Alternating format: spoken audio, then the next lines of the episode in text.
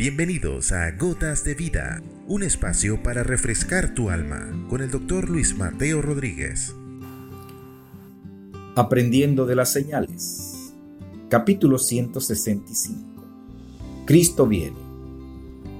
Jesús, además de maestro, también profetizó las cosas que vendrían después de él.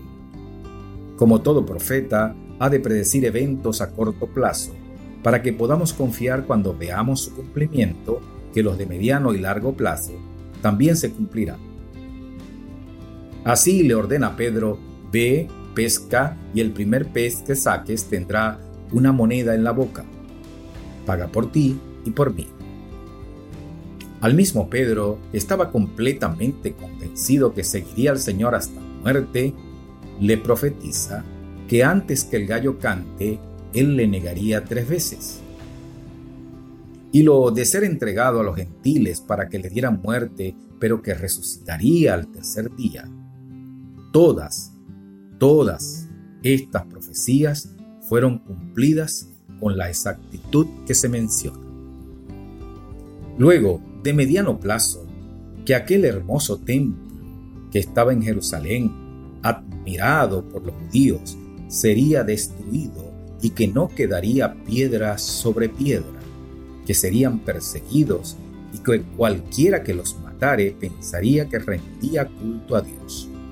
Todas esas cosas se cumplieron, entre otras. También dijo que volvería a la tierra a gobernar y dio señales que cuando comenzaran a suceder, sabríamos que estaba cerca, a las puertas, señales como esta pandemia y otras ya olvidadas en las últimas décadas.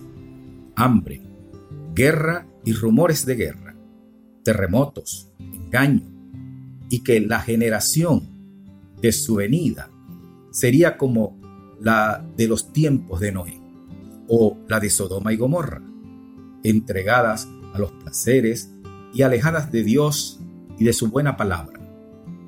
Solo tenemos que leer las noticias de hoy y darnos cuenta que esas señales están ante nuestros ojos. Por eso decimos, Cristo viene.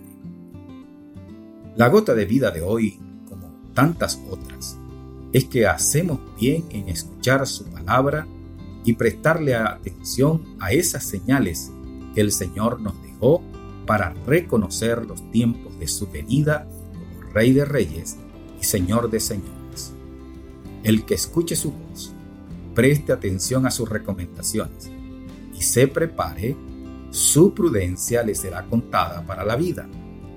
Tristemente, como en aquellos tiempos de incredulidad, muchos desecharán su palabra para su propia perdición. Escapa por tu vida, sigue al Señor y obedece a su palabra y tendrás vida. Gracias Padre, porque nos amas tanto y también porque dejas delante de nosotros la elección. No nos obligas a seguirte y a creer en ti, pero sí nos dejas ver las consecuencias de vida o no en tener tu palabra y obedecerla. Inclina nuestro corazón a la vida, a creerla y a practicarla como única vía para la salvación eterna en Jesús, nuestro Señor. Que te crean a ti, Padre, y a quien has enviado por medio de tu Espíritu Santo. Amén.